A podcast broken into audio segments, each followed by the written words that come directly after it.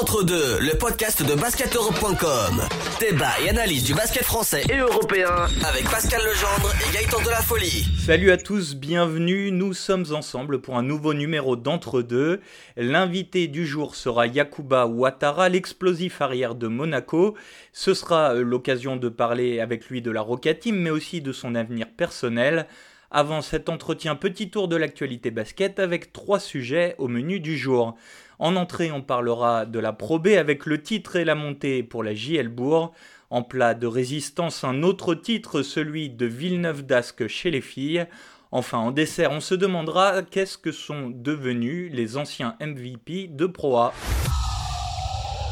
Et pour commenter, analyser cette riche actualité, Pascal Legendre est avec nous. Salut Pascal. Bonjour à tous. On va commencer avec la Pro B et le titre acquis officiellement euh, par la JL Bourg la semaine dernière. Euh, les Bressans retrouvent donc la Pro deux ans après l'avoir quitté. Euh, Pascal, est-ce qu'on peut dire que ce titre est logique au vu des moyens déployés par le club pour remonter? Ah oui, tout à fait, hein, puisque c'est le plus gros budget de Pro B. Mais par contre, euh, ça n'a pas été très simple, hein, puisqu'il faut se souvenir que les Burgiens ont été euh, distancés au début par Fausse, qui euh, avait commencé par 11 victoires d'affilée, alors que eux, ils avaient connu 4 défaites en 8 matchs. Donc ça a été une remontada, là aussi, si, on, peut dire, puisque qui s'est bien terminé, puisqu'ils ont, ils ont assuré leur, leur montée en proie à trois journées de la fin, ce qui est, ce qui est très bien. Tu parlais de leur départ euh, difficile. Après, après cette mise en route, on a, on a quand même eu l'impression d'une équipe qui était au-dessus du reste de, la division, notamment en attaque, euh, meilleure attaque avec 82 euh, points de moyenne, souvent des gros écarts face, face à des bonnes équipes. C'est une équipe quand même qui était un peu surdimensionnée pour cette probée. Oui, mais celle de l'année dernière aussi. Et je crois que la différence, d'après ce que disent les joueurs en interne, c'est que le club a su recruter cette fois des, joueurs complémentaires et puis des, des, joueurs qui connaissent bien la Pro B. ça, c'est un facteur qu'ont toujours dit les, les, enfin toujours mentionné les, euh, les, les, clubs euh, de, qui voulaient monter en Pro A, c'est qu'il fallait monter avec des, des, joueurs habitués à la Pro B, habitués à, à, un certain style de jeu, habitués à se battre euh, comme des lions chaque week-end. Euh, la question maintenant pour Bourg, c'est euh, remonter pour faire quoi? Euh, On se rappelle que pour leur dernière accession en proie en 2014-2015, ben, ils n'avaient tenu qu'une saison, ils étaient tout de suite redescendus. Est-ce que cette fois la JL va pouvoir s'installer un peu plus durablement dans l'élite? Écoutez, je me suis posé la question et à la réflexion, euh, je vois pas pourquoi il ne serait, ce serait pas possible en fait, parce que effectivement c'est une petite ville, hein, euh, mais elle dispose d'une belle salle, une des plus belles salles de France avec Equinox, euh, même si ça fait que 3500 places. C'est un club bien structuré avec des figures comme euh, Frédéric Sarr, le responsable du développement sportif, Jean-Luc Tissot, le responsable du centre de formation, ou encore le kiné Fabrice Serrano. Et c'est aussi un club qui, euh, cette année, euh, possédait non seulement le, budget euh, le plus gros de, de Pro B avec 3 millions mais ça voulait dire que c'était un budget qui était supérieur à Hier-Toulon, Antibes et le Portel. Donc oui, il n'y a pas de raison que, que ce club soit voué à l'ascenseur. Bourg qui retrouve donc euh, la Pro. Ce sera la neuvième saison de la JL parmi euh, l'élite la saison prochaine. Euh, il reste maintenant à savoir qui accompagnera les Bressans à l'étage supérieur. Réponse à la fin des playoffs de Pro B qui commence le 25 mai prochain. Elles y sont enfin parvenues, les guerrières de Villeneuve d'Ascq ont remporté leur premier titre national trois fois euh, finaliste malheureuse euh, de la Coupe, souvent bien placée mais jamais gagnante en championnat ces dernières années. Cette fois, ça y est, elles ont battu l'At Montpellier trois manches à une et sont donc championnes de France. Pascal, est-ce que ce titre, euh, il récompense, on peut dire, une montée en puissance de ce club ces dernières années? Ah, Incontestablement, c'est quand même un club qui a gagné l'Eurocup il y a deux ans. C'est pas rien, c'est même paradoxal finalement de gagner une Coupe d'Europe avant de gagner euh, le, championnat de France. Euh, mais c'est dur hein, de gagner le championnat de France. Euh, j'ai calculé que c'est simplement la cinquième équipe à être champion de France depuis 1994. Les autres étant Bourges, Valenciennes, Lannes Montpellier et Tarbes une seule fois à l'époque d'Isabelle Yacoubou. Donc c'est une sacrée performance. ce qu'on peut noter et ce qu'on a vu lors de la finale, c'est que c'est une équipe jeune, plus vigoureuse que celle de la Montpellier et qui disposait d'un banc plus long. Je pense que c'est pour ça qu'elles ont été supérieures, d'autant plus qu'il fallait gagner trois matchs cette année pour, pour être champion de France. Oui, c'est ce qu'on on en avait parlé euh, dans un numéro précédent. Toi, tu voyais euh, Villeneuve d'Ascq, justement, et Bourges euh, avoir plus de chance dans, dans, cette nouvelle formule des playoffs, justement à cause de la profondeur de leur banc et, aussi leur expérience. Oui, d'ailleurs, ce qu'on a pu remarquer durant ces finales, c'est que les, joueuses qui se sont distinguées ne, sont pas les mêmes d'un match à l'autre. Par exemple, euh, a fait une super performance sur un match et puis, euh, et puis une autre fois, elle n'a pas, pas mis un point. Euh, on, peut voir, on a pu voir par exemple l'intérieur franco-sénégalaise, euh, même Marie Sidiop, euh, qui d'ailleurs possède une énergie incroyable, qui a pu être déterminante. Ou par exemple la meneuse Virginie Brémond, qui, qui en fait est, la meneuse titulaire à la place d'Olivia Epoupa, sachant qu'Olivia Epoupa est quand même un, diamant qui est, la meneuse, enfin la backup de Céline Dumerc en équipe de France c'est cette richesse d'effectifs qui, euh, qui, a permis de, balayer Montpellier quand même, hein, parce qu'elles se sont quand même largement euh, imposées. Cette réussite, c'est aussi celle euh, d'un coach, Frédéric Duzard, un nordiste, hein, quelqu'un du cru, qui a été assistant d'Abdou Ndiaye entre 2005 et 2012, avant de, de prendre ensuite les rênes de l'équipe. C'est aussi son ascension, sa réussite, euh, cette victoire de Villeneuve d'Ascq. Ah oui, bah de toute façon, la période faste là que connaît euh, Villeneuve correspond à, son début, euh, à ses débuts dans le coaching. Ça, il n'y a pas, il a pas de doute. j'ai vu que évidemment le club l'a prolongé. Tant mieux pour le club parce que eh ben, il va y avoir une saignée encore, hein, puisque simplement quatre joueuses, Virginie Brémond, Joanne Gomis même Marie Sidiop et Marie Lamont vont, rester au club. Hein. C'est-à-dire qu'il y a des joueuses cadres comme Valérie, Valériane Ayayi qui part à Bourges, Olivia Poupa en Turquie et Alina Yegopova euh, certainement à l'étranger. Et donc, euh, il va falloir euh, reconstruire. Bon, je, trouve que quelque part, c'est moche quand même hein, que, que c'est qu'il y ait une telle instabilité qui est finalement devenu un facteur aussi important chez les filles, aussi prégnant que chez les garçons. Mm. Et tu parlais de joueuses euh, dont on va bientôt entendre parler, puisque euh, quatre joueuses de Villeneuve d'Ascq ont été retenues euh, dans le groupe de l'équipe de France, les 16 bleus appelés par Valérie Garnier pour préparer l'Eurobasket. C'est le prochain grand rendez-vous du basket féminin. L'Eurobasket qui se déroulera du 16 au 25 juin en République tchèque. Fin du suspense, on connaîtra demain les résultats euh, des trophées euh, décernés euh, chaque saison par la LNB.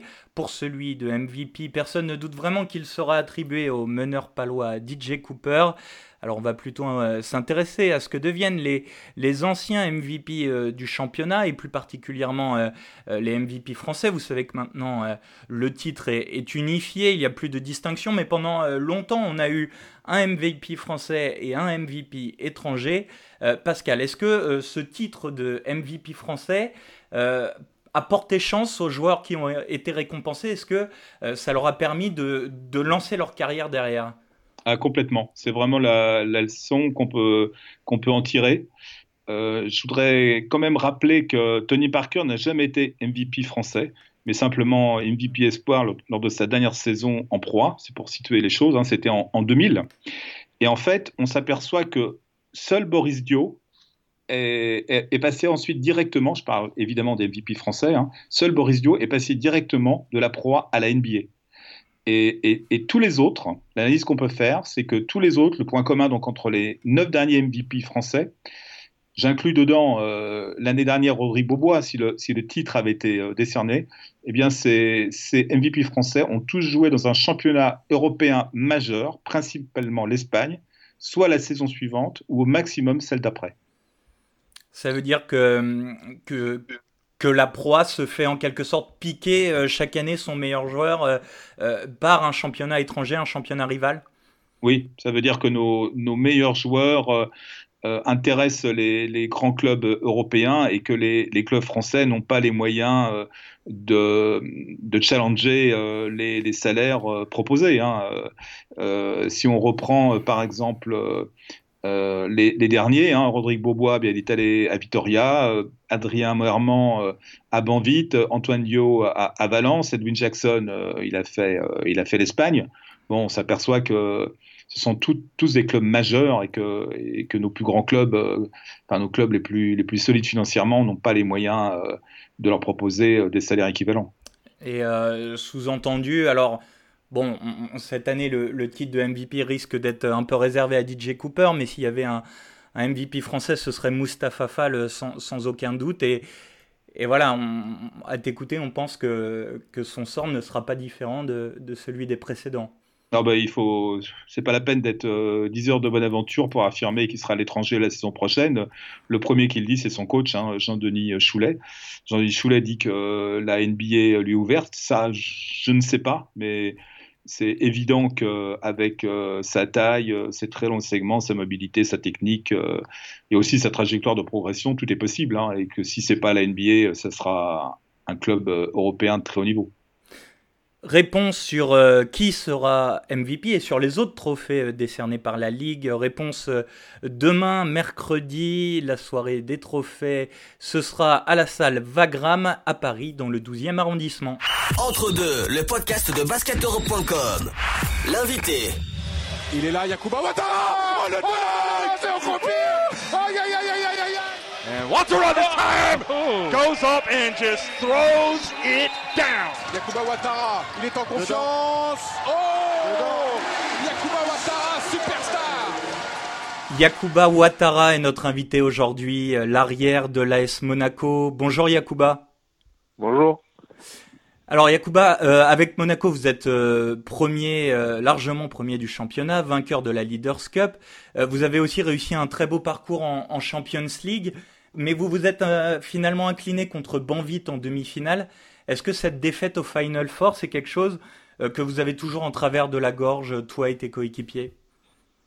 C'est sûr que c'est une défaite qu'on n'a pas oubliée et où on est beaucoup frustré parce que on avait vraiment le sentiment de, pouvoir de pouvoir euh, ben, gagner ce, titre-là et, et en fait c'est un match que on a, on a le sentiment de l'avoir donné plus que puisqu'elle a perdu parce qu'on était devant, on menait et on a commencé à faire un peu n'importe quoi et, et voilà comment on a perdu le match.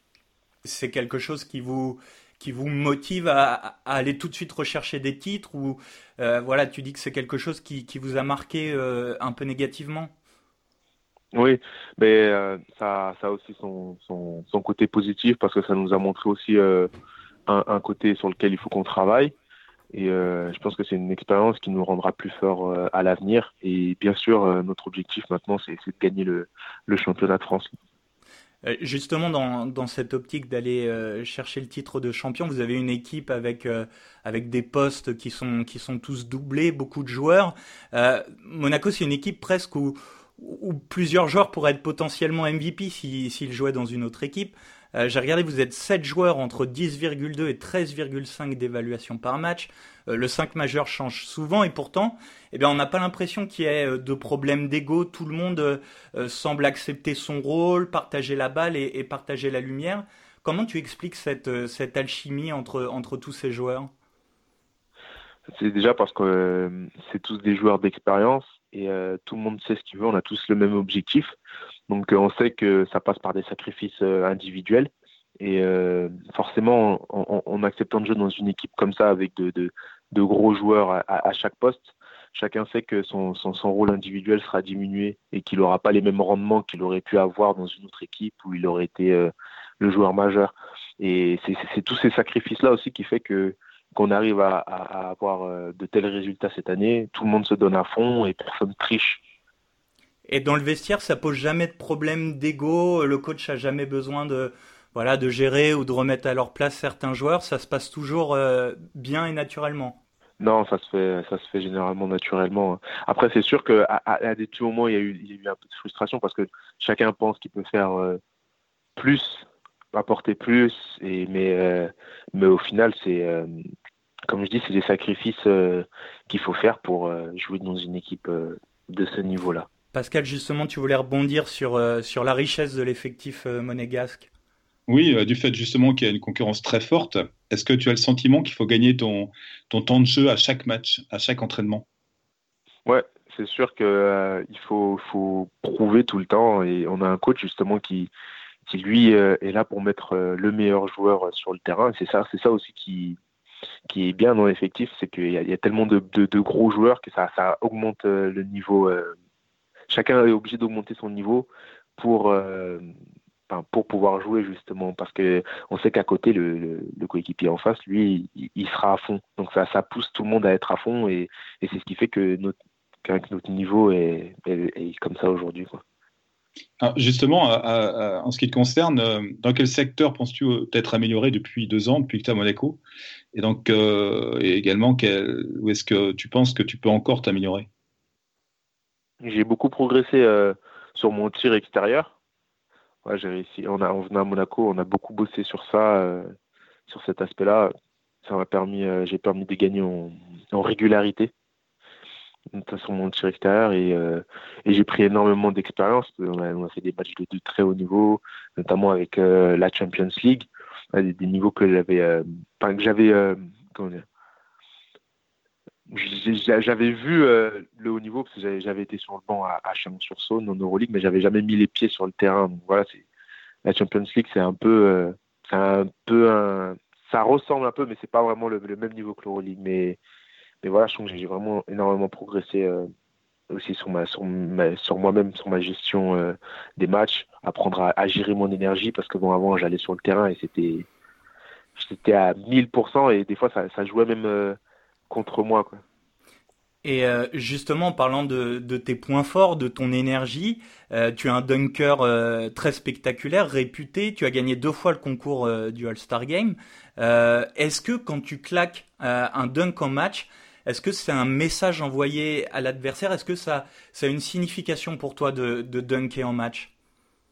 Oui, bien sûr. Pour moi, c'est dunker, c'est ça assomme l'adversaire. C'est forcément c'est un, un, message et ça ça met un coup de main sur l'adversaire.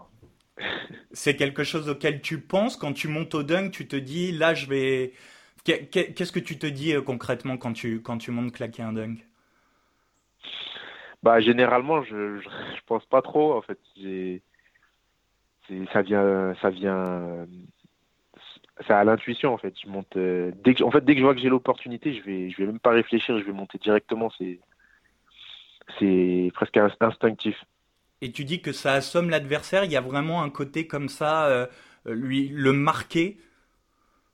Ouais, ouais, c'est sûr que c'est pas prendre un layup. Au final, c'est toujours deux points, mais le dunk, c'est vraiment une une action qui marque. Déjà, ça, ça réveille le public. À domicile, euh, ça, ça, ça, ça réveille la salle, tout le monde est content et c'est, c'est, ça peut aussi euh, marquer un tournant dans le match. Est-ce que tu as des modèles des joueurs qui t'inspirent euh, justement au niveau du dunk? Euh, bah, Mon modèle, celui que j'aimais bien, c'était bah, Michael Jordan, hein, comme tout le monde, et euh, Vince Carter, et j'aime bien aussi Zach Lavine. Et, juste... Lui a été double tenant, double tenant du concours de dunk. Et, et, justement, en parlant, en parlant de, de, ton jeu, de ton physique, on dit souvent que tu as un profil euh, physique et un jeu euh, NBA compatible. Euh, qu'est-ce que tu en penses? Est-ce que, est-ce que tu, t'imagines réussir dans, dans cette ligue? Est-ce que tu penses que ton jeu s'y adapterait bien? Moi, je pense très sincèrement que, que je serais, enfin, que mon jeu ouais, s'adapterait bien à, à ce niveau-là, et je pense que ce serait plus, enfin entre guillemets, plus facile pour moi de, de jouer en NBA qu'en Europe du fait des espaces et euh, du style de jeu. Il y a beaucoup moins d'aide euh, en NBA qu'en Europe. Et c'est, enfin, il y a beaucoup plus d'espace et je sens que ce serait plus facile pour mon style de jeu. Pascal, tu voulais rebondir justement sur, euh, sur, ce, sur le jeu d'Yakuba et, et, oui, et bah, lien avec la NBA. Oui, en parlant de la NBA, euh, tu, arrives en fin de contrat à Monaco et certaines franchises euh, NBA s'intéressent à toi. Donc, je voulais savoir si euh, c'était vrai déjà que tu avais été contacté par Oklahoma pour faire une ligue d'été. Oui, oui j'ai été contacté avec eux. J'ai discuté avec eux.